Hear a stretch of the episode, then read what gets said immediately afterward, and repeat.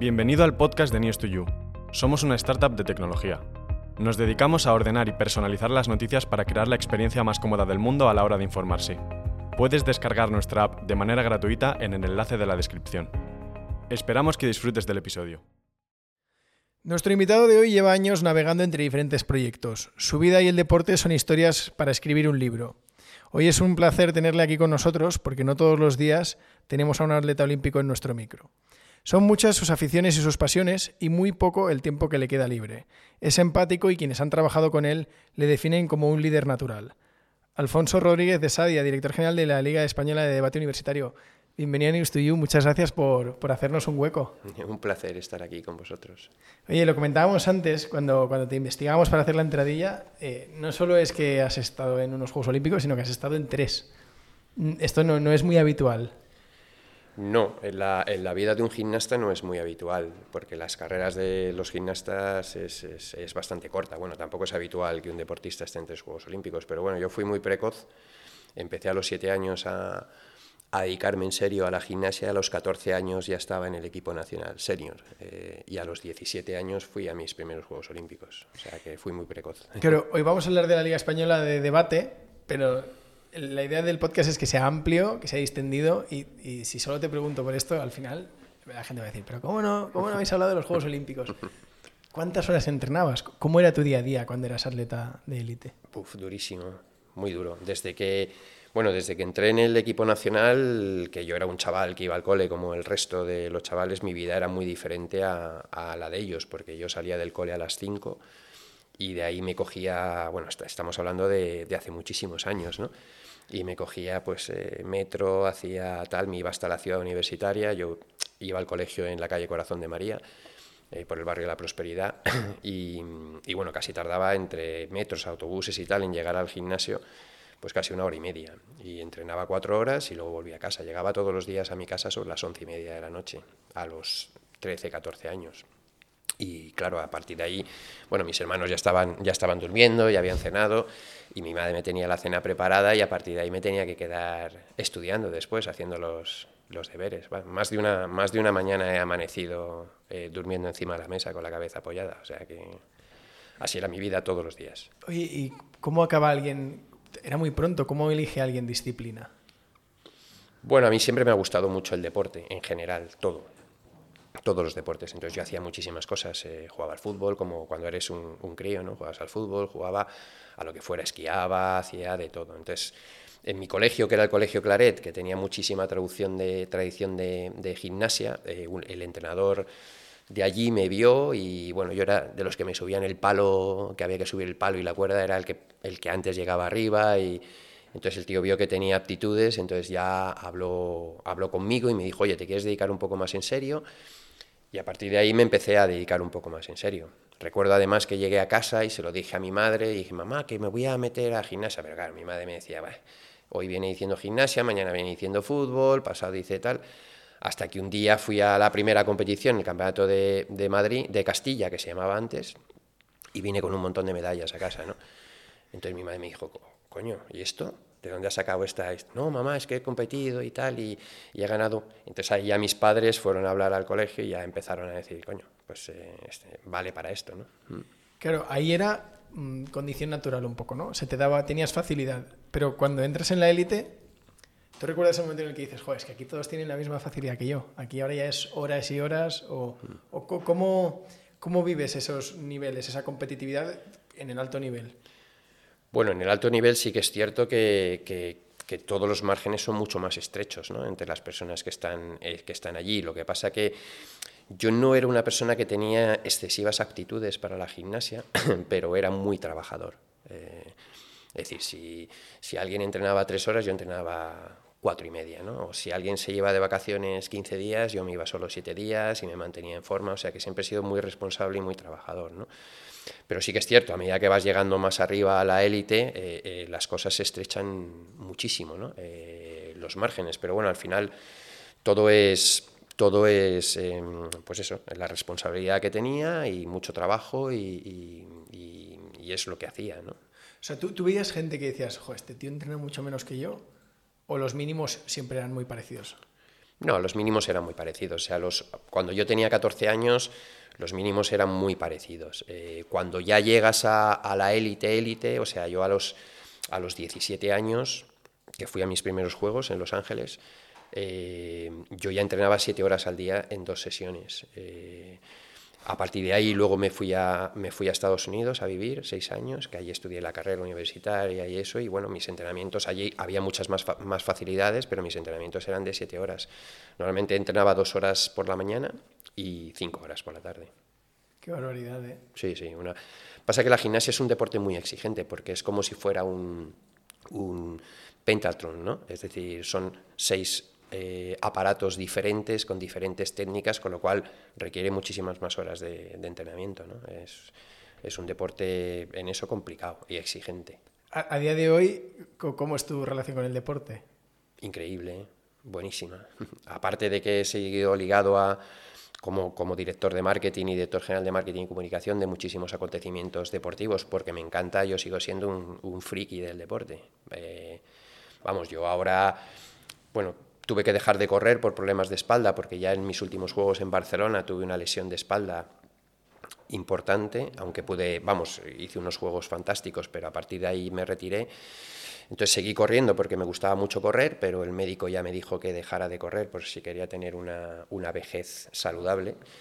Y me puse a nadar, que no sabía nadar. Y, bueno, ahora hago travesías largas de 6 kilómetros y, hago pruebas, pruebas de estas extremas de mountain bike, me he hecho tres veces el soplao, que son tarde 14 horas en terminarlo cada vez. y bueno, me gusta este tipo de, de, exigencia deportiva. Mi mujer dice que soy un poco friki, ¿no? Porque desde los siete años metido en, tal, pero bueno, a mí es, es, algo que forma parte de mí. ¿no? Seis, kilómetros nadando que te, que te, vas a dos horas y media, dos horas... Bueno, yo me estoy haciendo ahora, cuando empecé a nadar, que me cogió un entrenador, nadaba muy mal y empecé a aprender técnica y eso, ahora me estoy haciendo los tres kilómetros en 52 minutos, que está muy bien. Y los seis más o menos en dos horas 17 Sí. No, no, que vas a ritmo, ¿eh? Sí, voy a ritmo.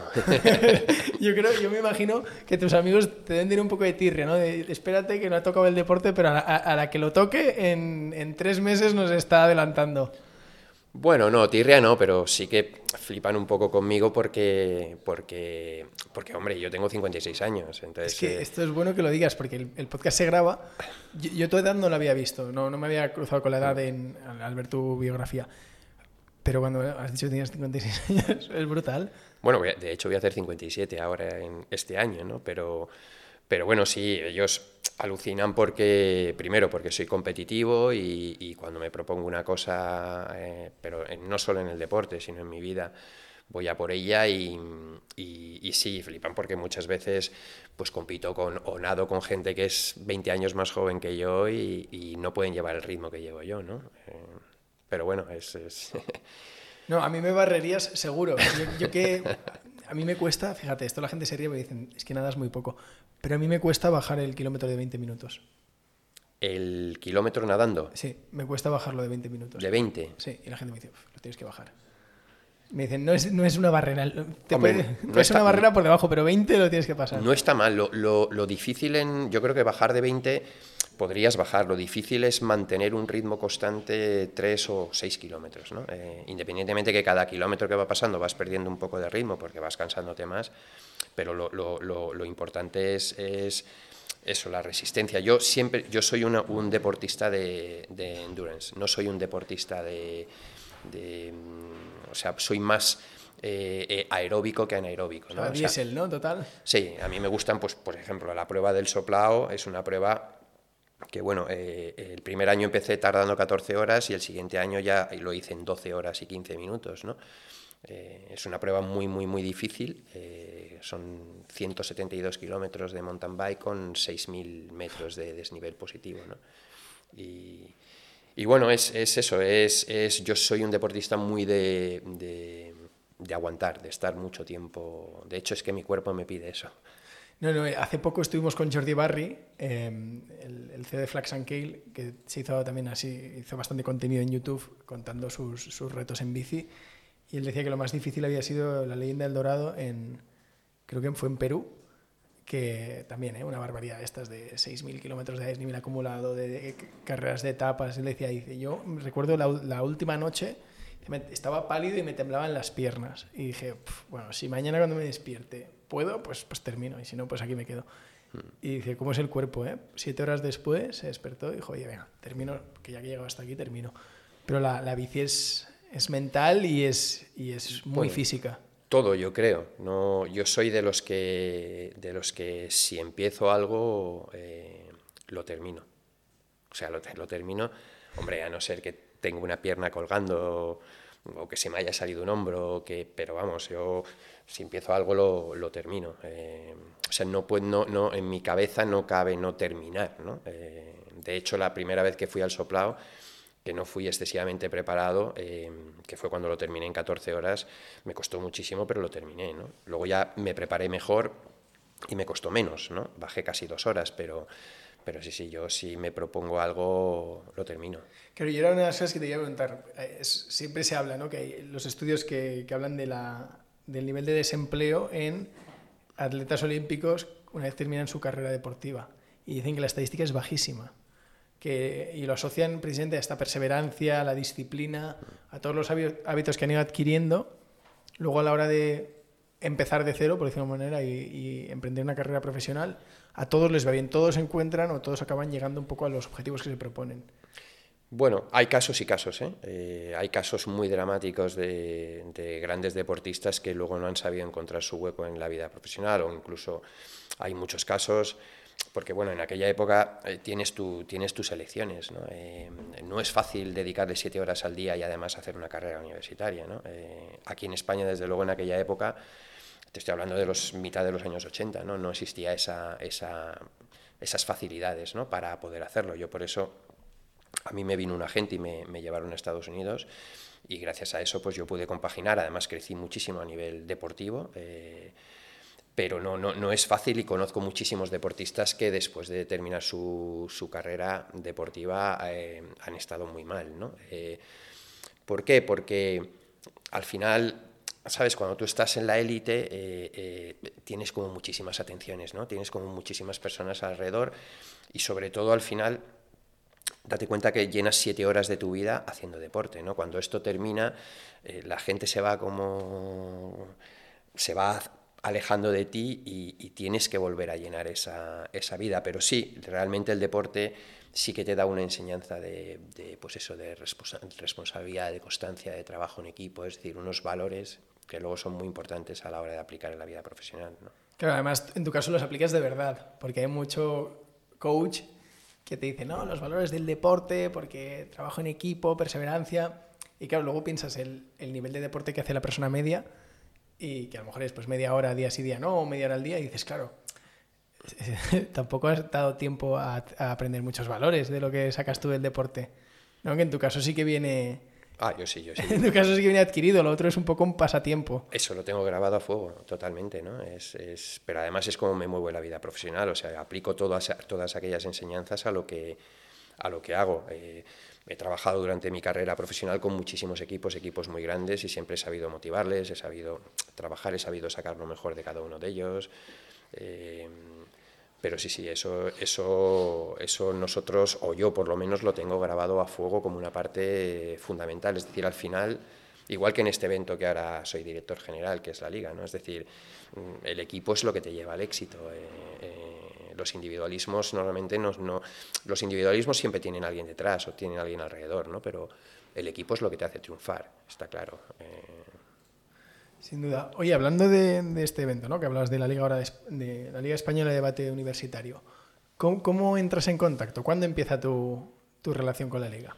Bueno, esto es una historia súper curiosa porque eh, yo cuando vuelvo de Estados Unidos me voy directamente a... Yo viví en Houston Viví allí seis años y cuando me voy directamente para preparar mis últimos juegos en Barcelona, me voy directamente a Barcelona.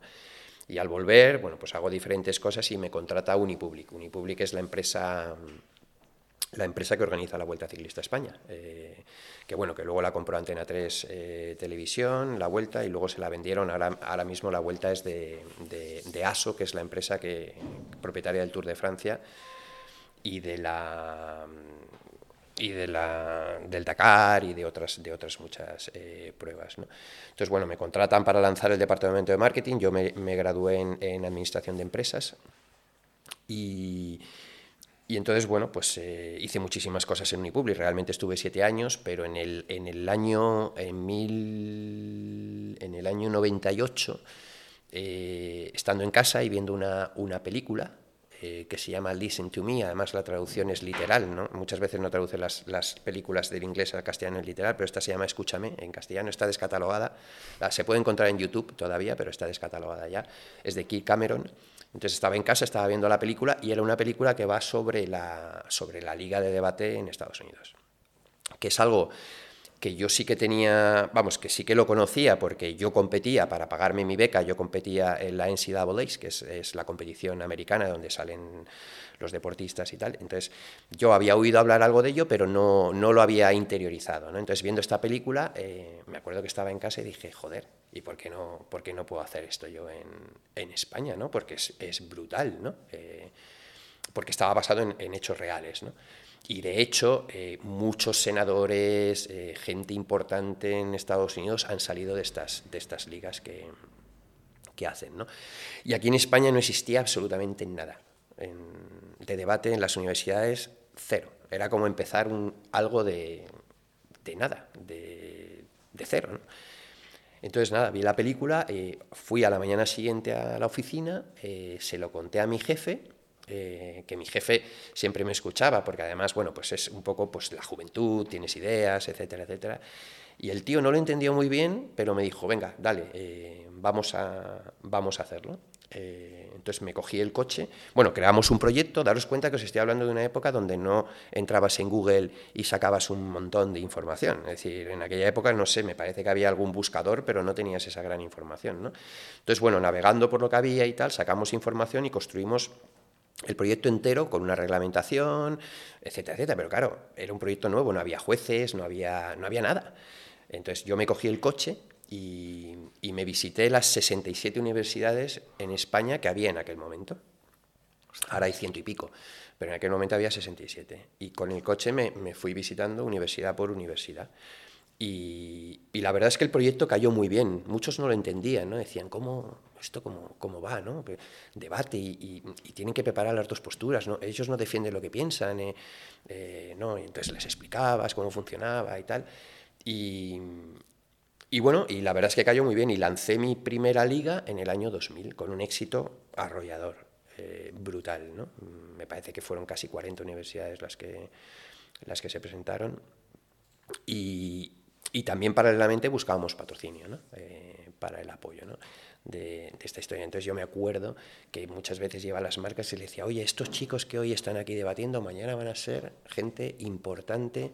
Eh, y, la, los patrocinadores me miraban y me decían, vale, chaval, te creo, ¿no? Pero claro, yo no podía, no podía demostrar nada, pero luego a la larga, pues habéis visto, ¿no? De ahí han salido, pues... Eh, pues Albert Rivera, eh, eh, bueno, gente súper importante, fiscales, cónsules, eh, de gente que ahora son embajadores nuestros y que forman parte del proyecto, porque para ellos la liga fue algo muy importante en sus, en sus, en sus vidas. ¿no? Entonces, bueno, la lancé en el 2000, e hicimos siete ediciones, vino la crisis del 2008, que arrasó con muchas, con muchas eh, cosas y entre ellos arrasó con este, con este proyecto porque era difícil encontrar financiación eh, con, con, la crisis. Y bueno, yo, la empresa Unipublic se vendió a, Antena 3, eh, yo me fui, me fui de director de marketing y relaciones externas para el lanzamiento de la America's Cup de vela en, en, Valencia, que es el mayor acontecimiento de vela que existe a nivel mundial. De hecho, es la copa más antigua que existe, más que los antiguos Juegos Olímpicos. Y, y nada, estuve ya, a partir de ahí ya empecé a saltar a muchos, muchos sitios, eh, baloncesto, Campeonato Europa de Baloncesto, la candidatura a los Juegos Olímpicos, hice un, un proyecto para Cine de Incident también, eh, una academia online que se llama Fútbol Cracks, hice bueno, un montón de cosas. Y, y luego en, en, en, lancé mi propio proyecto deportivo aquí, que es un triatlón de larga distancia que se llama Challenge Madrid. Y, y empezaron a llamarme gente diciendo, oye Alfonso, eh, dejasteis un vacío muy importante en el tema de, de, debate en las universidades, porque ahora existen muchos torneos, pero no hay un gran evento que sea como una gran final ¿no? de, de, debate. Es decir, yo en aquella época empecé la casa por el tejado sin habitaciones y ahora había muchas habitaciones pero no había un tejado. Vale. Con lo cual dije, bueno, pues eh, les dije, oye, si cuento con vuestro apoyo y eso, eh, eh, vuelvo y, lo retomo. Y así lo hice. lo retomé en, en el, bueno, el año justo antes del inicio de la pandemia que fue acojonante, claro, porque terminó con una crisis y empecé con otra crisis sin saberlo, ¿no? Y, nada, estuvimos a punto de suspenderlo, el, relanzamiento por, el COVID, pero bueno, nos vinimos arriba y dijimos, no, no, esta vez no podemos suspender, entonces nos, digitalizamos y, montamos un, un proyecto súper chulo online, que funcionó muy bien.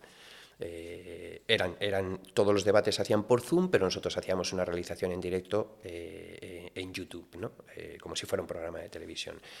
Y quedó muy chulo, ¿no? Y a la gente le gustó, volvimos a coger peso y al año, el año pasado ya la pudimos hacer presencial, que fue en Pozuelo, que fue un exitazo total. Y nada, ahora volvemos a estar posicionados como el gran evento aspiracional donde la mayoría de los universitarios que se dedican al debate, porque hoy, gracias a la semilla que nosotros pusimos, prácticamente el 100% de las universidades tienen sociedades y clubes de debate eh, dentro.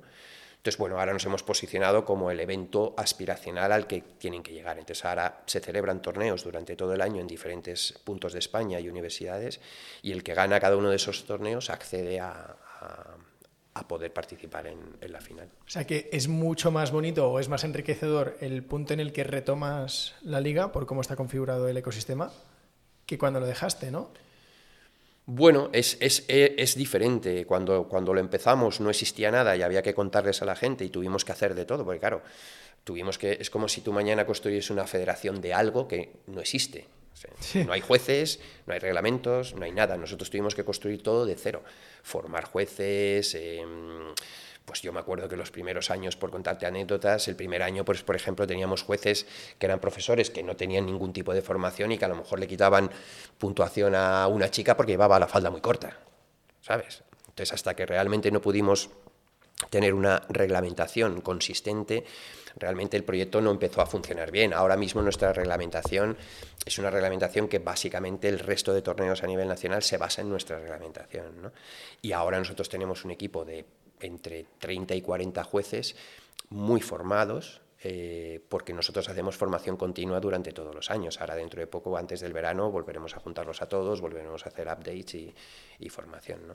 Entonces, bueno, eh, eh, em, cuando lo retomamos, lo retomamos con un, con un montón de torneos a nivel nacional. Entonces ahí es cuando tienes que ir contra el status quo, ¿no? que eso mola también. ¿no?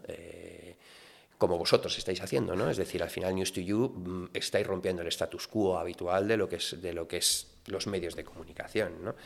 Cuando tú intentas romper el status quo de algo, eh, eh, tal siempre es más difícil, ¿no? Porque, porque te cuesta romperlo, ¿no? Porque, porque tienes vas a tener mucha gente en contra y porque yo creo que muchas veces en este país hay gente que está, que está en contra del éxito de los demás, ¿no? No le gusta eh, el éxito, mientras que yo pienso que, lo más importante es, apreciar el éxito. Si tú quieres tener éxito, necesitas apreciar el éxito de los demás, ¿no? porque si, nunca, si no, nunca ese éxito te va a llegar a ti. ¿no? Entonces, bueno, nos costó un poco romper el status quo, era como estos vuelven a, ¿sabes? el pensamiento que había a nivel, estos vuelven a... Eh, pero al final todo ha caído por su propio peso, ¿no? Al final han visto que, bueno, que esta es la gran competición, eh, que no se había organizado desde que se se dejó en aquel momento por la crisis y ahora todo el mundo, eh, bueno, ahora ya tenemos prácticamente todos los torneos están asociados a nosotros y era cuestión de tiempo, ¿no? Hemos tardado poco, pero bueno, normalmente en eso cuando entras de tal, eh, eh, lo más jodido es romper el status quo. Sí. Es lo que te iba a preguntar, consejos para gente que está en ello, rompiendo el status quo. Bueno, perseverancia, yo creo que es, fundamental tener las ideas muy claras, ¿no? De, buscar tu hueco, ¿no? El por qué tienes que estar, tienes que estar ahí o por qué tu producto es, es, es bueno, ¿no? Para el, para el conjunto, para ese status quo que está ahí, porque es bueno. Y, nada, valor y, mucho trabajo y, sobre todo para mí es muy importante que siempre lo, no sé, yo creo que es algo innato, ¿no? Es la visión de, dónde, de, lo que es, ¿no? Yo tengo muy claro, eh, yo tengo muy claro lo que, lo que va a ser la liga en el, en el, en el corto, medio y largo plazo, ¿no?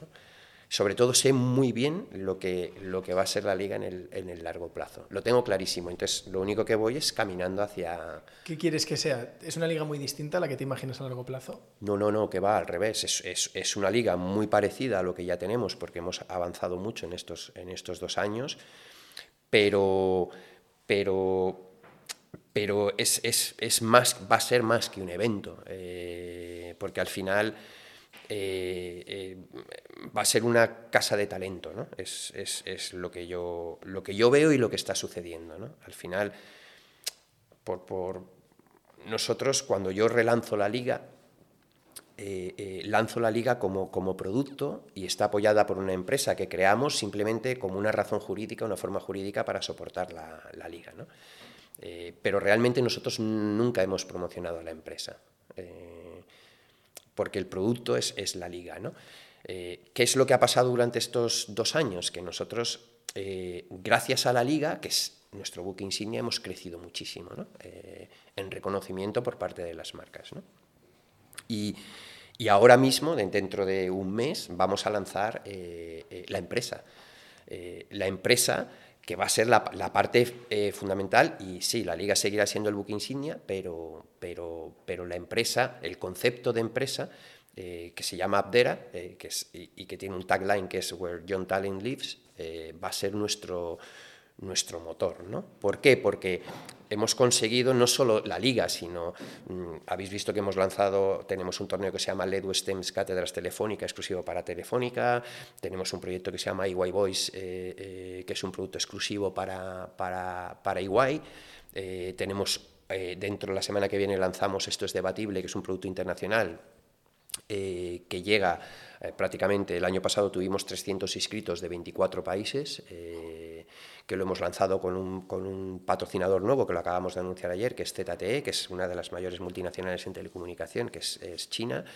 Es decir, estamos generando subproductos eh, que a las marcas les interesa. ¿Por qué? Porque eh, al final nos ven, o sea, para que te hagas una idea, yo hablo más con recursos humanos que con marketing de las empresas. ¿Por qué? Porque yo soy un facilitador eh, de talento para ellos. Eh, aunque te parezca mentira, a las empresas les, les cuesta muchísimo encontrar talento. Pero estoy pensando en Telefónica en este caso, ¿no? que es una empresa española que, mm. cualquiera que nos esté escuchando la conocerá. Mm. ¿Cómo, es el acercamiento? ¿Ellos os, lo proponen? ¿Lo proponéis vosotros? ¿Qué, busca Telefónica? porque esto de los recursos humanos me parece muy interesante. Bueno, Telefónica, cuando nosotros les presentamos el proyecto, eh, eh, lo ven con escepticismo. ¿no? Eh, primero porque Telefónica es una super compañía, Telefónica tiene cada día 250.000 propuestas de, patrocinio eh, y lo ven un poco con escepticismo. ¿no? Es decir, ¿por qué? Porque al final Telefónica es una empresa de tecnología que sobre todo busca perfiles tecnológicos. ¿no? Eso no quiere decir que también tengan directores de marketing, directores de comunicación, etcétera, etcétera, pero les interesan los, los perfiles tecnológicos. ¿no? Entonces, la liga les encaja, porque nosotros, para que te hagas una idea, si hablo en porcentajes, el mayor porcentaje que nosotros tenemos de jóvenes que participan en la liga son de Derecho, de ADE, y tenemos solo un 11%, de ingenierías, ¿vale? en lo que es la Liga Española de Debate Universitario. Entonces, ellos lo ven un poco con escepticismo, ¿no? Eh, a diferencia de Iguay, ¿no? que Iguay emplea a muchísima gente, ingenieros, abogados, etcétera, etcétera. Es muchísimo más, la visión es mucho más amplia. ¿no?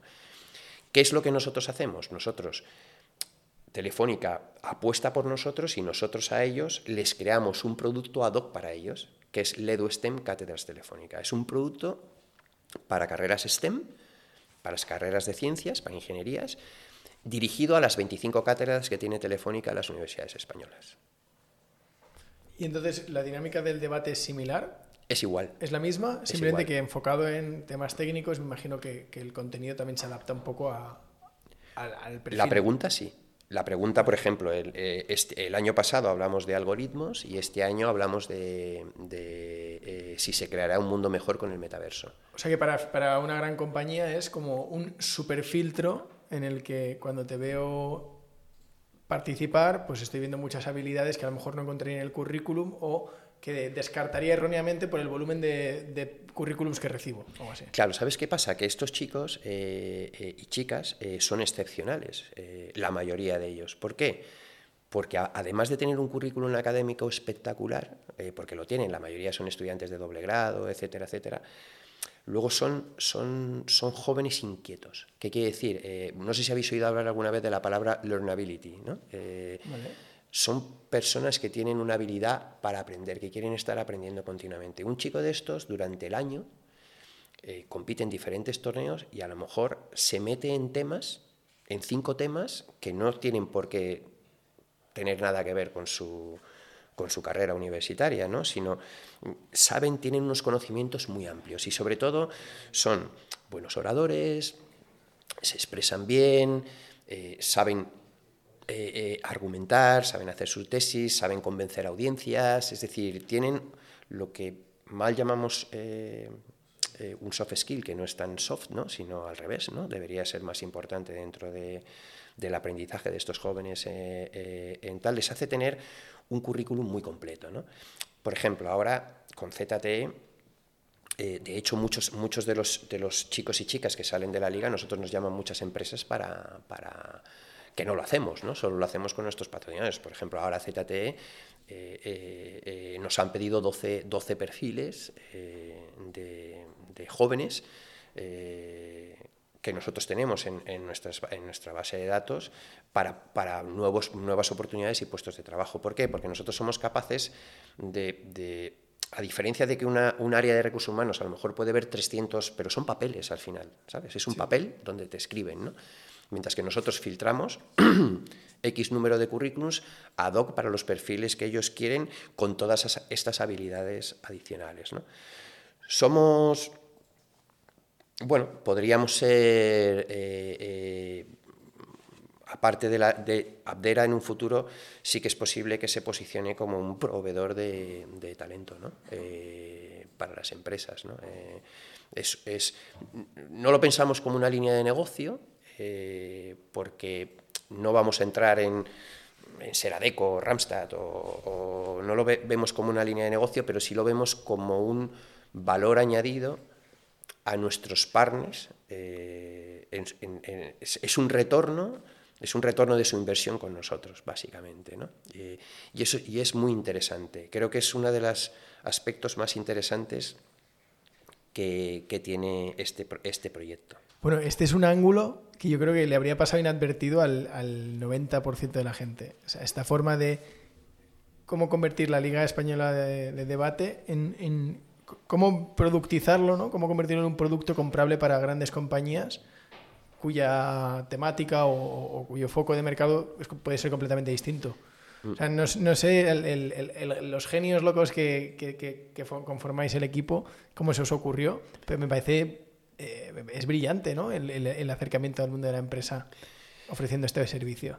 Claro, es, es, es, al final, al final y a vosotros os, va a pasar lo mismo, ¿no? A vosotros al final, esto también viene un poco de mi formación de marketing en, en Estados Unidos, ¿no? Y del equipo que tengo al, alrededor, ¿no? Pero al final, eh, eh, antes cuando, en los años 90, cuando se vendía patrocinio, pues eh, se buscaba mucho pues la imagen, la valla, en tal, en no sé qué, no sé cuántos. Ahora las empresas buscan, buscan algo más, ¿no? Buscan un retorno eh, mucho más tangible, ¿no? Em, y cuando hablamos de ROI, que se habla muchísimo de ROI en las, en las, en las empresas, ¿no? Eh, tal, buscan cosas tangibles. Y aquí lo que sí que descubrimos con el paso del tiempo es que o sea, nosotros ya, teníamos, ya sabíamos, ¿no? Ya, ya en nuestra mente, en nuestra visión en el medio largo plazo, ya sabíamos que esto iba a suceder, porque, porque al final de, de estas ligas salen talentos. ¿eh? Dentro de poco vais a tener aquí un talento de la liga que ahora es presidente de una super empresa ¿no? Eh, y que se le ocurrió esa idea estando en la, en la liga de, de debate. Él debatía por la Universidad de, de Comillas. Entonces, todos estos talentos eh, existen y además eh, tienen cierto amor y pasión a ese evento porque para ellos fue algo importante en sus vidas, en su formación. Entonces, por un lado, eh, eh, contamos con, nuevos talentos, pero por otro lado seguimos manteniendo esa conexión con los viejos talentos, ¿no? que ahora son empresarios, presidentes, etcétera, etcétera. Con lo cual, esa es nuestra, eso es nuestro crecimiento. ¿no? yo, yo Abdera me lo imagino como, como un gestor de influencers o un una plataforma donde yo puedo llegar a un talento muy concreto, a personas con influencia, precisamente por lo que dices, ¿no? El, lo joven y lo y el, y el talento más senior, el que ha pasado más, más tiempo. Pero yo me imagino, entro aquí y, y, veo casi, no te diría conferenciantes, pero veo perfiles muy, con una capacidad de influencia muy grande en equipos. De, hace poco teníamos una persona que hablaba de interim management, que es básicamente contrata a un CEO o alguien que ha sido CEO y durante 6, 8, 10 meses tiene un proyecto, desarrolla ese proyecto y sale de la compañía. Hace como periodos de residencia, ¿no? Hmm. Entonces yo, yo, me imagino que, que puede ir evolucionando por ahí y además me, me, imagino viendo las intervenciones de cada candidato, o sea, me, me imagino un, un, perfil como un LinkedIn, pero mucho más interactivo de lo que podéis llegar a hacer.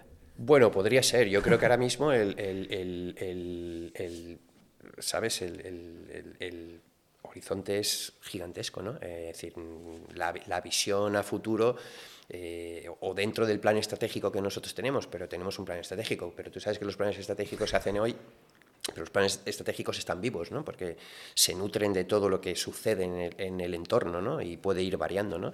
Nuestra visión del plan estratégico es, llegar ahí. ¿no? Eh, eh, no sé si es un LinkedIn, sí que es cierto que, que, sí que estamos trabajando muy bien y está penetrando muy bien y los, los patrocinadores aprecian mucho esa aportación que nosotros hacemos de talento sabes, muy segmentado a las necesidades que tienen cada uno de ellos. Eso es uno de los grandes eh, eh, valores que, que nosotros, porque una vez que termina la Liga de Debate Universitario, la gran final, que este año va a ser en octubre, no te puedes ni imaginar la cantidad de empresas que van como moscas a, buscar a estos, a estos chicos y chicas, ¿no? Eh, pero sí, sí, ese es, el... O sea, para, para mí los pilares de, de, este proyecto son nuestros embajadores, es decir, los que han pasado por la liga, yo soy, la mayoría de ellos son gente importante eh, en, lo que hacen, y eh, el, joven talento. Ahora, por ejemplo, EY Boys, ¿qué es? EY Boys es una academia que, bueno, fliparíais eh, del éxito que está teniendo, que al final va a tener 20 becas para 20 chicos y chicas muy seleccionados. ¿Qué queremos que en el futuro sea EY Boys? Pues eh, eh, que ya lo es, ¿no? Con tan solo dos años, y eso que el año pasado lo tuvimos que hacer en vez de presencial, lo tuvimos que hacer online por el tema de la pandemia, pero EY Boys en, el futuro tiene que ser un, un, John Thinking Heads Academy, ¿no? Es decir, tiene que ser un grupo de 20 personas muy bien seleccionadas que pueden acceder a esa academia. Eh, y que en el, y que en el futuro van a ser pues, o conferenciantes o influencers o, en, cada uno de sus, de sus entornos. ¿no?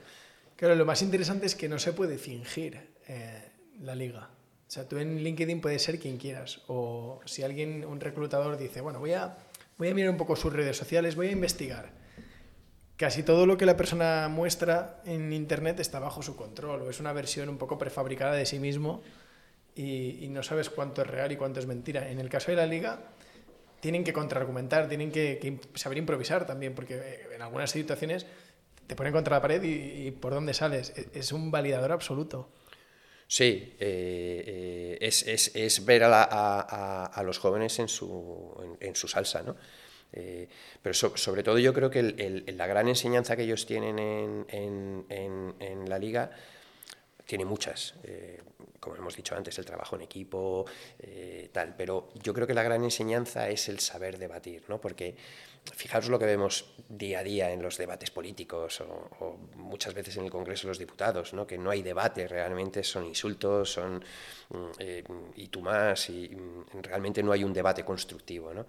La Liga lo que enseña es hacer debates constructivos. ¿Por qué? Porque por eso tienen que, preparar la postura a favor y en contra, porque por ejemplo, si tú y yo debatiéramos, nunca jamás haríamos un debate constructivo si yo no soy capaz de entender, imagínate que tu, postura es en contra y mi postura es a favor, si yo no soy capaz de entender tu postura en contra, es imposible que podamos construir algo eh, eh, a nivel de, debate que, realmente sea útil. ¿no? Eh, y eso es lo que les obliga a la liga. La liga les obliga a ver algo desde dos posturas totalmente diferentes, ¿no? entendiendo que luego por reglamentación, el respeto, el compañerismo, etcétera, etcétera. Es decir, cosas que habitualmente eh, en la vida real eh, nuestros mayores no lo vemos. ¿no?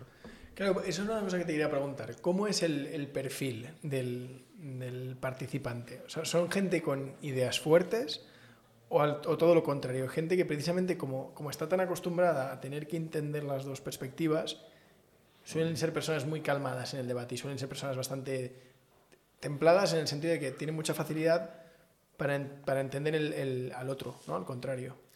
Son, son, son, yo les definiría como personas educadas, eh, porque al final todos van con un cuchillo entre los dientes, es decir, cuando van a la liga todos quieren ganar, primero porque se llevan 6.000 euros de premio. Eh, y aparte un reconocimiento brutal eh, a nivel de empresas. Date cuenta que el año, el año pasado estuvieron debatiendo con, con, con 36 jueces, mm, donde había fácil 13 empresas del IBEX. Eh, es decir, es una oportunidad para ellos, ¿no? Enseñar su, su, su, su valía, ¿no? Pero realmente son gente, son gente súper competitiva, pero tremendamente educada. Es algo que realmente es increíble porque, bueno, vosotros, que me imagino que ahora hablaremos de, vosotros, ¿no? de la colaboración, vosotros lo vais a poder vivir este año. ¿no? Eh, es un evento que cuando vas eh, te enamoras. Te voy a contar, por ejemplo, ZTE. Eh, estuvo como jurado, el, no eran patrocinadores el año pasado, estuvieron, estuvo como jurado el director de comunicación de, de ZTE y alucinó. Porque tuvo la suficiente visión para ver realmente eh, lo bueno que esto podía hacer a su compañía, a ZT. De hecho, como ya te digo, trabajamos ahora con recursos humanos y ya estamos... Eh, entonces, la experiencia que tiene, o sea, yo tengo correos electrónicos del presidente de NAE, de, un alto directivo de Santander, etcétera, etcétera, diciendo, este, es, este recuerdo me lo llevo para toda la vida. Fíjate esta gente, ¿sabes? El mm. presidente de NAE, por ejemplo, pues habrá tenido millones de experiencias increíbles en su vida, ¿no? Pero es, somos capaces de ofrecerles algo a un todo presidente, a un todo consejero delegado, que, pues que no han vivido nunca. No, no, es espectacular. Oye, ¿cómo es un poco la, la organización, las, las, rondas o el, cómo se estructura? ¿Qué, ¿Qué, pruebas, cómo se organiza el debate? Bueno, durante, durante todo el año, desde el mes de noviembre, eh, que empieza el primer torneo clasificatorio, eh, hay torneos, de hecho es, este jueves, este mañana y pasado es el torneo de la Carlos III, el fin de semana siguiente es el torneo de, la Universidad de Salamanca. Desde noviembre hay torneos y los van equipos y saben que si ganan ese torneo tienen un pase directo a, la liga. Entonces, eh, ahora mismo me parece que ya hay ocho o nueve clasificados, todavía quedan, quedan torneos por, por hacer menos un, equipo que es el equipo que ganó el año pasado, que es la Universidad de Alcalá de Henares, que pasa, tiene el acceso directo al, año siguiente por haber ganado la Liga del Año, y la ciudad sede, que este año es la sede va a ser Zaragoza. La Universidad de Zaragoza tiene una plaza eh, por ser la sede. Y luego nos, reservamos dos, plazas eh, de invitación, que las hacemos en función de la trayectoria de muchos de, equipos. Eh, bueno, pues ahora estamos pensando en, algunos equipos que tienen muy buen nivel, que a lo mejor no han ganado esos torneos, porque tal, pero para, invitarles y siempre tenemos ahí puesto el ojo en, la Universidad de Las Palmas, sobre todo por, las, por la dificultad que tienen a la hora de participar en torneos. No es lo mismo a un, a un, madrileño irse a Málaga en el AVE que a un chico de Las Palmas cogerse el avión dos horas y media, venirse a Madrid es mucho más costoso, con lo cual participan en menos. ¿no? Entonces, una vez que se clasifican, eh, llegan allí, nosotros vamos a lanzar la pregunta. Eh, que es muy, muy esperada, ¿no? Por, es el gran momento, ¿no? Eh, la lanzaremos la primera semana de mayo, casi seguro. bueno, de hecho, ya está, ¿Cuál fue un ejemplo de pregunta que ya hayáis hecho o algo así? Pues hemos hablado de todo en la liga. Hemos hablado, bueno, vosotros nos acordaréis porque sois mucho más jóvenes que yo, pero hemos hablado de prostitución. Por ejemplo, cuando Albert Rivera ganó eh, la liga en 2001, eh, la pregunta era si la prostitución debería ser equiparable al resto de profesiones, ¿no? que era que se estaba debatiendo en, en aquel momento. De hecho, Albert Rivera, en la final, que la ganó, defendió la postura a favor, pero esa postura a favor, vamos, esa postura también la llevaba en su programa electoral cuando era presidente de Ciudadanos. Eh, Eh, hemos hablado de las vacas locas en aquel momento, vosotros nos acordaréis cuando hubo esa crisis a nivel europeo de alimentación de las vacas locas, etcétera, etcétera. Hemos hablado de multitud de cosas. en el lanzamiento que por la pandemia lo tuvimos que hacer online hablamos de medio ambiente. Eh, el año pasado hablamos de si España estaba dando los pasos eh, adecuados para una digitalización sostenible económicamente, ambientalmente y socialmente, porque, porque siempre intentamos coger temas muy de actualidad. Y este año no te lo puedo decir porque lo lanzamos el día, el día 2. Pero va a ser, la pregunta es muy, es muy chula, sobre todo muy cercana a la sociedad. Y cuando lancéis la pregunta, ¿cuál, ¿qué viene luego? Lanzamos la pregunta, eh, los equipos empiezan a prepararse, eh, eh, luego van, están todos en Zaragoza y la forma que nosotros, que nosotros hacemos, los 16 equipos los dividimos en grupos de cuatro, compiten todos contra todos, los dos mejores de cada grupo pasan a cuartos y luego semifinales y final porque así nos aseguramos que, que, los dos equipos que llegan a la final son dos grandes equipos. No siempre llegan ¿sabes? Por, es el azar muchas veces, ¿no? Es pasar la Champions. Pasar... Claro, decir, eso pasa en el fútbol también. Pero, por ejemplo, el año pasado tuvimos un caso muy curioso que no nos había pasado nunca. En uno de los grupos, eh, normalmente siempre cuando haces el sorteo hay un grupo fuerte, ¿no? Eh, o más fuerte que otros, ¿no? Pero me acuerdo que el año pasado el grupo 1 era muy fuerte a nivel de, equipos y, y, cuando se hicieron todos los debates quedaron empatados o sea, en el segundo puesto que daba paso a cuartos quedaron empatados los tres, tres equipos, estaban empatados. Entonces tuvimos que solucionar ese desempate. Según la reglamentación, tenemos hasta 10 casos para solucionar un desempate. Nos tuvimos que ir hasta el sexto. O sea, fue muy complicado. ¿Qué quiere decir? Que cualquiera de esos tres equipos, dos se quedaron fuera, pero cualquiera de ellos podía haber estado en la... ¿Qué es lo que más puntúa eh, como juez? Yo me siento y, qué habilidades o ¿Qué es lo que valoro? Puf, la reglamentación es súper extensa y muy estricta. Eh, está todo muy pautado. Eh, hemos, hemos, metido innovaciones en, el año pasado, es decir, hay, hay una... Primero hay una, hay una introducción de cada uno de los equipos, que es un tiempo que está protegido. En esa introducción normalmente los equipos lo que hacen es que marcan su tesis y su línea argumental para los jueces. Luego hay un turno que hemos introducido este año que genera, que genera muchísimo debate, que es un análisis de lo expuesto, es decir, son dos minutos en donde el equipo contrario, después de esa introducción, le puede hacer un montón de, preguntas para intentar pillarles. Eh, ahí es realmente donde más ellos tienen que... No son discursos preparados, ahí es donde tienen que utilizar más esa improvisación, ¿no? Eh, que es importante también de cara a su futuro. ¿no? Luego hay una, hay una, una primera refutación, eh, un turno de refutación en donde eh, normalmente en ese turno de refutación lo que se hace es, em, refutar al equipo contrario, pero sobre todo eh, haces mucho hincapié en, desarrollar tus, argumentos, los argumentos que has, que has marcado en la introducción. Luego hay un segundo turno de refutación y ese segundo turno de refutación normalmente hay que utilizarlo para ir a saco a por tu contrincante, ¿no? a refutar todos sus argumentos, etcétera, etcétera, manteniendo siempre tu línea argumental. Y luego hay un turno final de conclusiones, que está protegido, no hay preguntas. En los turnos de refutación sí que hay preguntas. Puede levantar la mano e interrumpirle, vamos, interrumpirle si le da paso, y pueden preguntar. Y los jueces valoran mucho, eh, o sea, nosotros obligamos a que acepten dos preguntas por lo menos por cada turno de refutación, por reglamentación, pero pueden aceptar tres o cuatro. Eh, y los jueces valoran mucho eso. ¿Tú tienes algún recuerdo de algún talento espectacular? Bueno, hemos hablado de Albert Rivera, eh, pero ahora es fácil decir, Albert Rivera, qué buen orador, todo el mundo lo ha conocido, mm. pero claro, cuando, alguien no tiene foco, cuando va sin, sin, fama y sin marca, no es tan fácil. O sea, tienes que destacar mucho para llamar la atención cuando nadie te conoce. Hay muchos hay muchos, la pareja de Albert Rivera, en, vamos, el otro orador del equipo de, la Ramón Yul que ganó aquel año, que es Gerard Gue. Gerard Gue es un, es un auténtico crack. Eh, hombre, la gente no le conoce, pero Gerard Gue fue, fue esto, jefe de gabinete del presidente del Barça cuando estaba Sandro Rosell, después lo fichó Llorenti Cuenca y lo mandó a abrir la oficina de Estados de Nueva York Llorenti Cuenca y ahora es director general de, de la Asociación Española de Protección de Marcas. Ah, bueno, pues mira, le, traeremos al podcast. Apunto Gerard, su... Gerard, Gu es un auténtico, es un auténtico crack, además que es un, es un increíble comunicador y, orador, además de buena persona.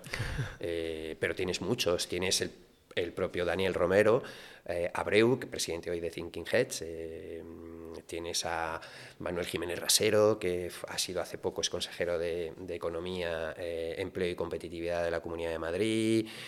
Eh, tienes doctores, tienes fiscales, tienes Ignacio Estampa, por ejemplo, eh, fiscal anticorrupción que ha salido tanto en las, noticias. Ah, es verdad.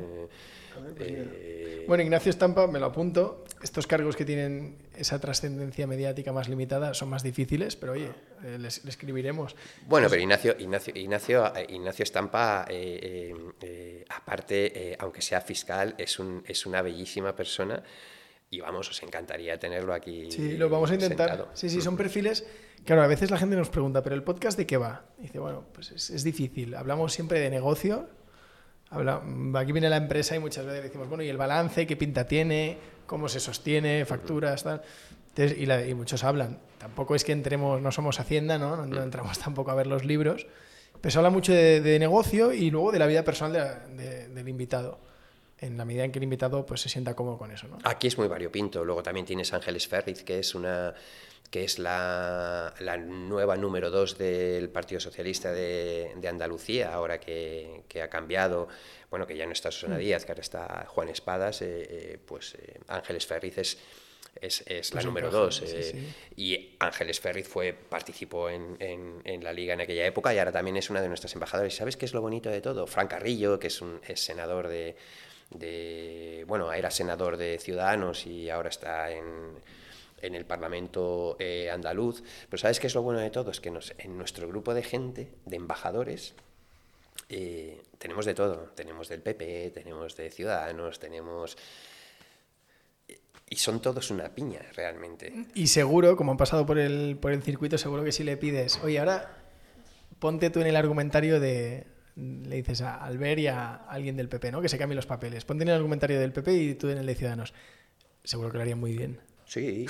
Y luego Albert ha sido un, ha sido un, Albert, Albert Rivera es, es, eh, es, una bellísima persona, nos, nos, nos, nos apoya eh, al 100%, pero no por nada, sino porque él lo vivió y, y, porque él sabe lo bueno que es esto para, para, para, los, para, para los jóvenes, ¿no? Que, que, llegan. Aparte de que es un, increíble comunicador, eh, me acuerdo el año, el año pasado, vamos, en la final hizo un discurso increíble y sobre todo Albert es un referente para los jóvenes hoy. Para estos chicos que están ahí en la liga, eh, independientemente de lo que piensen, eh, si van más con Ciudadanos o con el PP o con, ¿sabes?, con cualquier otro Podemos, Vox, etcétera, etcétera, para ellos es un referente de éxito. Claro. Eh, sí, es que estáis a otra capa, ¿no? Yo, esto la forma en la que lo imagino es, eh, imagínate un preparador físico, ¿no? Pues cuando ve a Cristiano lo que ve es a un deportista y, ve un, profesional con el que trabajar. Está a otra capa, él no mira de qué camiseta eh, o de qué color es la camiseta o qué camiseta lleva, ¿no? O sea, yo me imagino que como vosotros pasa lo mismo, a mí me da igual que seas del PP o del PSOE, yo lo que, en lo que me fijo como fan o como persona que está aquí intentando llegar a donde estás es en las habilidades, ¿no? en, tu mm. potencial. Mm. Sí, sí, eso pasa. Y por eso nosotros ahora tenemos un grupo de jueces embajadores eh, totalmente altruista, ¿eh? porque, porque así lo hacen, lo hacen por amor a esto y, y, porque además la liga para ellos es, una, es, uno de los, es la mejor excusa para juntarse. Luego se lo pasan genial. Bueno, les agasajamos, porque para nosotros ellos son, es decir, sin ellos nosotros no podríamos estar aquí. O sea, ellos son un gran pilar de este, de este proyecto, ¿no? Primero porque son jueces formados y son jueces técnicos, lo cual, como, como siempre, ¿no? te da una calidad en el, en el proyecto que tú estás que tú, estás haciendo, no es alguien que has cogido de casa y te lo has traído a juzgar, ¿no? porque eso tiene que ser serio. Eh, vienen a los cursos, hacen los cursos, pero para nosotros eh, ellos son, eh, que la mayoría todos, te diría, el 95% son, son antiguos participantes, son el gran pilar de este, de este proyecto. Y ahora lo que estamos haciendo es que los nuevos, los nuevos talentos que van terminando sus carreras, vamos incorporando eh, gente, eh, eh, gente nueva dentro de este, este cuerpo de jueces. No, pues me parece súper interesante. Estaremos, os veremos, seguro que nos sorprende. Yo creo, que yo creo que os va a gustar. Veremos como profesionales en miniatura, ¿no? Porque te siempre imaginas al político como alguien mayor y no te imaginas a los jóvenes haciendo de, de político o de orador. Bueno, pero alucinarías de, la capacidad que tienen estos, estos chicos y chicas y de cómo hablan y, vamos, yo estoy convencido que, hombre, yo porque ya llevo muchos años, ¿no? Pero estoy convencido que a esa edad me subía en un escenario el año pasado con 500 personas y me cagaría de miedo. Hombre, imagínate. Y estos se suben allí y parece que, ¿sabes? Eh, es, increíble, ¿no? El nivel que tienen es, es increíble. Oye, pues lo que voy a intentar es traer a los ganadores de este año. Sí. Ya que, ya que vamos a estar en contacto con vosotros para, para, el evento, creo que puede ser interesante pues, traer a gente joven. Siempre traemos a, a gente que es mayor que nosotros, eh, o casi siempre, porque al final la gente que cuenta proyectos o startups o empresas que funcionan, pues, es muy difícil que te funcione con 25 años, ¿no? Entonces, eh, creo que puede ser muy interesante acercar esa parte de, del otro, del que lo sufre. Hemos visto la perspectiva del que lo organiza ahora nos queda por ver la perspectiva del que se sube ahí a, debatir. Yo creo que os, que os dará muchísimo juego, ¿no? Eh, además son gente con, con, ideas muy frescas, veréis que es un perfil, es un perfil de joven eh, muy auténtico, ¿no? La verdad es que a veces eh, yo creo que soy una persona muy afortunada por, por, por, por trabajar en esto, ¿no? Porque he hecho millones de estrategias de marketing a lo largo de mi vida para grandes acontecimientos deportivos, etcétera, etcétera, pero no sé, eh, aquí me tengo la sensación de que estoy construyendo algo bueno, ¿sabes? Y, eso mola, cuando, sobre todo cuando llegas a, mi edad, eh, mola más. Y lo que sí que tenemos claro es que si eh, te, pediremos consejo, hemos hablado mucho de patrocinio, nosotros siempre ponemos aquí el, el disclaimer, ya, te pediremos ayuda, porque hay, gente con, talento natural para, para presentar proyectos que es una habilidad muy distinta a construir el proyecto. Pero hay gente con un talento especial para, para vender el proyecto, para, para, animar a gente en fases muy iniciales, ¿no? De, venga, no sabemos cómo lo hace, pero, pero siempre lía a la gente.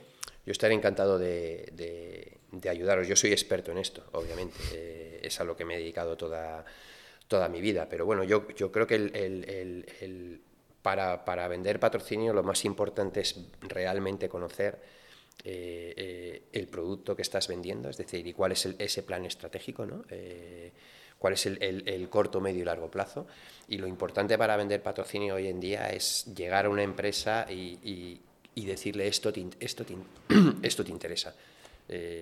¿Sabes? Esto te interesa por esto, por esto, por esto y por esto. ¿no? Hoy mm. los patrocinios, es decir, por ejemplo, imagínate Telefónica. Telefónica no busca reconocimiento de marca, es decir, Telefónica es Telefónica, es decir, Telefónica que le pongas un, sabes, una valla, no sé que me estés hablando de temas muy masivos, pues por ejemplo, como Santander con la Liga Smart, eh, la Liga Smart Bank, etcétera, etcétera, pues sí, la Liga Smart Bank es la segunda división, eh, es, es un, patrocinio de masas, eh, Smart Bank es, es, un banco que va a la gente joven, bueno, tiene unas peculiaridades, etcétera, etcétera, bueno, hay que, hay que siempre conseguir ese encaje, pero a Telefónica no vayas a venderle presencia en de marca en no sé qué. A Telefónica hay que ir con, temas que realmente les, les, les, les, ayuden a construir lo que es su empresa. Hace poco han publicado que era su 98 eh, cumpleaños y al final Telefónica son personas, ¿no? Y nosotros eso es, lo que nosotros eh, ofrecemos. Ellos están muy metidos en el mundo universitario con 25 cátedras y nosotros lo que, lo que estamos trabajando con ellos es, es en esa parte de ahí de talento con muchas otras, con Iguay, con... Entonces siempre hay que buscar esa parte para ir a una reunión con por lo menos un 60 o 70% de posibilidades de, de vender, saber realmente cómo tú puedes ayudar a, a esas empresas, no a que se vea su marca, eh, pero bueno, en vuestro caso puede ser una mezcla, ¿no? Porque al final vosotros sois un medio, ¿no? Y las marcas siguen haciendo publicidad, ¿no? Es darle una vuelta. Sí, es, es... lo más interesante es cuando los proyectos van cogiendo forma, las sinergias que se pueden hacer. Son, eh, son impensables. Lo que te comentaba antes, lo vuestro es un ejemplo de, del arte de lo posible. al final, ¿quién te lo iba a decir en 2000-2001 que, iba a ir por ahí? Pues era, poco previsible. Sí, era poco previsible, pero, pero, bueno, eh, ahora quizás, ahora quizás eh, se ve más, claro porque, porque ahora estamos en un tema mucho más moderno, donde, donde estas cosas se, se valoran más. Eh, y luego al final las empresas, o sea, las grandes empresas, igual que vosotros, ¿no? Al final los que hacen que los negocios salgan adelante es un trabajo en equipo y las personas, ¿no? Que trabajan en, o sea, que las personas siguen siendo muy importantes y tienen que estar en el centro de todo, ¿no? Y, y a eso es lo que nosotros nos, nos dedicamos, ¿no? A poner en escena, somos una pasarela de, de talento joven, ¿no? Y así nos queremos posicionar como una casa de talento joven. Por eso el hecho de, de, de, trabajar con vosotros y el poder eh, eh, eh, daros ser altavoz vuestro de News to You está dentro de nuestro ADN, porque al final vosotros sois talento joven, ¿no? sois emprendedores, etcétera, etcétera, y nosotros tenemos que estar, tenemos que estar ahí, ¿no? De hecho, cuando hablabas de los temas que ofrecéis o las preguntas que hacéis a, a los concursantes, y pensamos que esto es estar pegado a, la actualidad, esto es estarle mirando prensa, escuchando podcasts, esto es ah, lo que hacemos. Bueno, nosotros montamos News to You con el sueño de crear la experiencia más cómoda del mundo a la hora de informarte, ¿no? Ese es mm. nuestro... ¿Cuál es la visión? Esa. Y, pero informarse es muy amplio, ¿no? Informarse... Eh, al principio lo que acabamos haciendo fue crear un, un listado de, noticias de periódicos, pero al final hay, mucho más, ¿no? Entonces, el saber agregar diferentes fuentes de información, que no solo sea eh, medios de, una, de, generalistas, que también haya medios nicho, que también haya temáticas, o sea, al final acabas entrando en unas profundidades que dices, bueno, ¿cuánto implica hacer que yo entro en la plataforma y, en 10 segundos ya me, ya me, ha gustado un titular? ¿no? Eso es lo difícil. Mm. ¿Cuánto, tiempo pasa? Además, tú decías que tú lees mucha prensa. ¿Cuánto tiempo pasa desde que entras hasta que clicas? Mm. Esa métrica, el que consiga recortarla es el que gana. Yo de todas formas creo que tenéis un producto muy chulo y, y muy innovador, ¿no? Y, yo siempre he estado muy cerca de, emprendedores, ¿no? Eh, de hecho, en mi proyecto deportivo en Challenge Madrid he trabajado con un, con un, también con un caso parecido a vuestro, no de noticias, pero era una empresa eh, que se llama FixMe, no sé si habéis oído hablar de, de ella, y es, bueno, son dos chicas jóvenes que, que tuvieron la idea de, de, aglutinar a todos los masajistas, eh, es un Uber en, fisioterapia. ¿no? Entonces tú contratabas eh, eh, los masajistas por, por, internet con muchísimos valores añadidos, ¿no? porque uno de los grandes problemas de los masajistas era, eh, o de los fisioterapeutas, que tú le contratabas, tú le cerrabas una hora y a lo mejor mm, media hora antes le llamabas y le decías que no ibas porque no podías. Entonces el tío perdía esa hora, ¿no? mientras que ahora en la plataforma tú lo pagas con la tarjeta y te estás asegurando aunque no vayas el dinero ya está, ¿no? Pero luego tú puntúas a los... Es un Uber, lo mismo. Sí, sí. Al final... Y, han, triunfado, ¿sabes? Eh, entonces, bueno, yo creo que ahora mismo el, todo el aporte de, de, gente joven, eh, vosotros sois el futuro, ¿no? Eh, vosotros tenéis que cambiar el, el presente, pero sois el futuro, ¿no? Bueno, ya te contaremos, eh, Alfonso, como tenemos relación y seguimos en contacto, pues ya irás viendo nuestros pasos.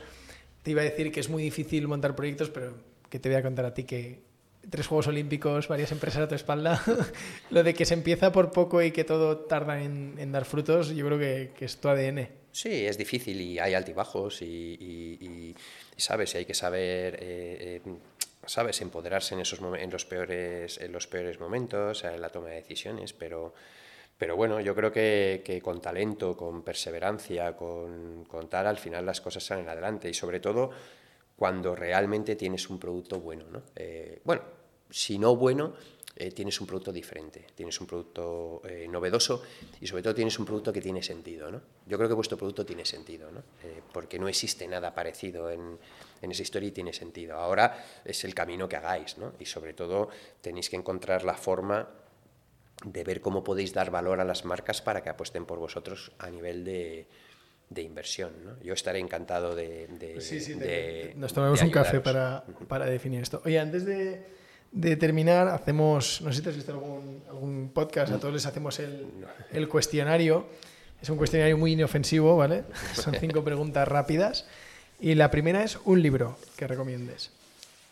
Un libro que recomiende. Eh, bueno, te podría decir uno de, debate que además lo acabamos de publicar hoy en, en, nuestra, en nuestras redes eh, sociales, eh, que ahora, mismo no me acuerdo de cómo se llama, lo hemos publicado ayer, estaba en, en, Twitter, pero te lo digo.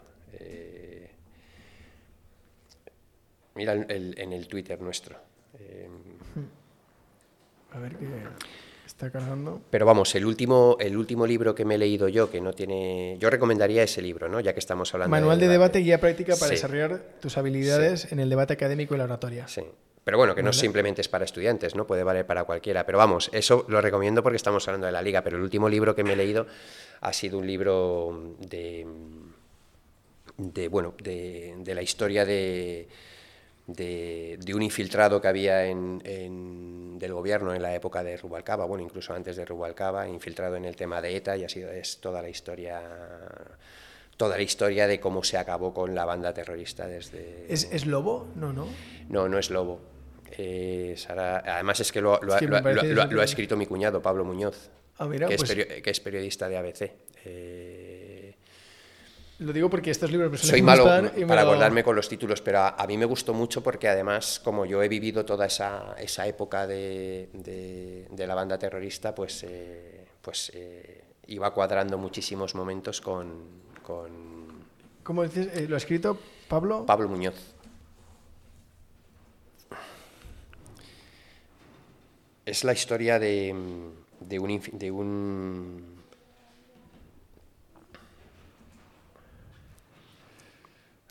de un infiltrado. ¿Cómo luché contra ETA? Sí. Vale. Pero ¿cómo se llama él? Él es, eh, él es un tío muy conocido, el infiltrado. Es. Eh, Enrique Pamies. Eh, sí, Pamies. Pamies. Sí, sí. El, apodo, el, apodo que él tenía dentro de la esta era Lleida. Ah, pues mira, lo, pondremos. Te, te, lo preguntaba porque cuando hacemos el cuestionario muchas veces ponemos los links de la gente de lo que recomienda. Y, bueno, pues mira, este me lo apunto porque me parece... Este es un libro, este es un libro muy, muy, muy, muy chulo. Para generaciones como nosotros que lo hemos vivido es muy chulo y para generaciones que a lo mejor no lo hayan vivido tanto también para que vean lo que fue, lo que fue aquello. Además es también el coautor Antonio Sala. Mm. Bueno, están, ojalá, ¿no? Alguien una ha dado algunas, pero, pero imagínate entrevistar a Antonio Sala, ¿qué, le preguntas? Imagínate.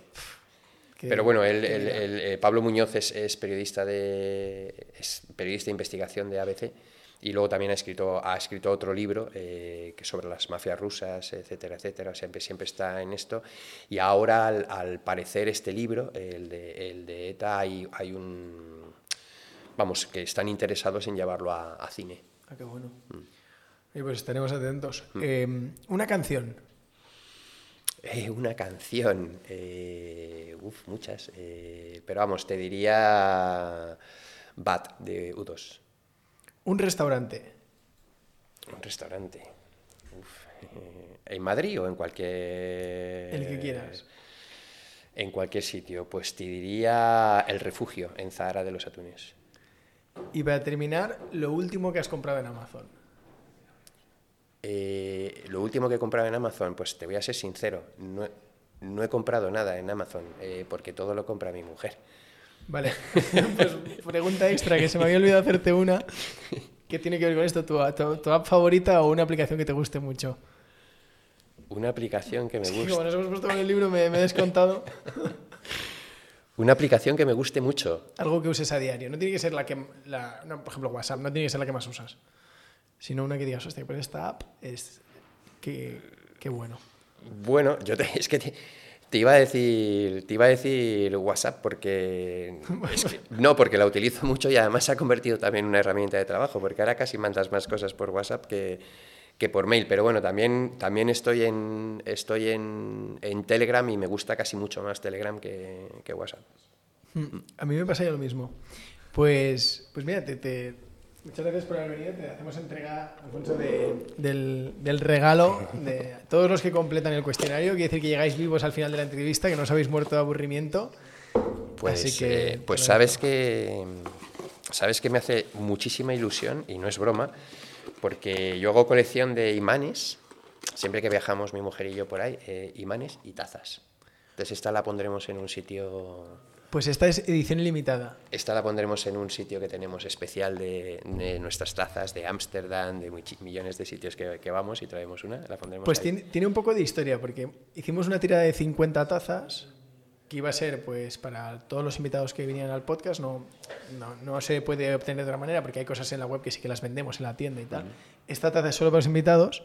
Y de hecho va a quedar como las tazas de la primera temporada. Ahora cuando, cuando pase verano y empezamos la segunda temporada, seguramente haremos otra tirada de otras 50. Entonces, todas van a ser, digamos que, únicas. Y, el, eh, lo que decías de los proyectos, el podcast empezó en enero y si juntamos todas nuestras redes, donde lo subimos el contenido, estamos por encima de 800.000 visualizaciones. O sea que poco a poco un, contenido que era pues, pues, muy serio, ¿no? Entrevistas a gente, entrevistas serias, por decirlo de una manera, pues va poco a poco, así que nada, yo encantado de que os animéis y, de que compartáis vuestras vivencias. Yo creo que, yo creo que tenéis, tenéis mucho, mucho futuro, ¿no? Desde que nos, nos lo contó eh, Arancha, yo creo que bueno, tenéis que buscar el, la forma de romper ese status quo, ¿no? Eh, que es lo más difícil de todo, pero yo creo que poco a poco lo importante es que tengáis un buen producto y lo tenéis. Pues muchas gracias por, por todo. A vosotros.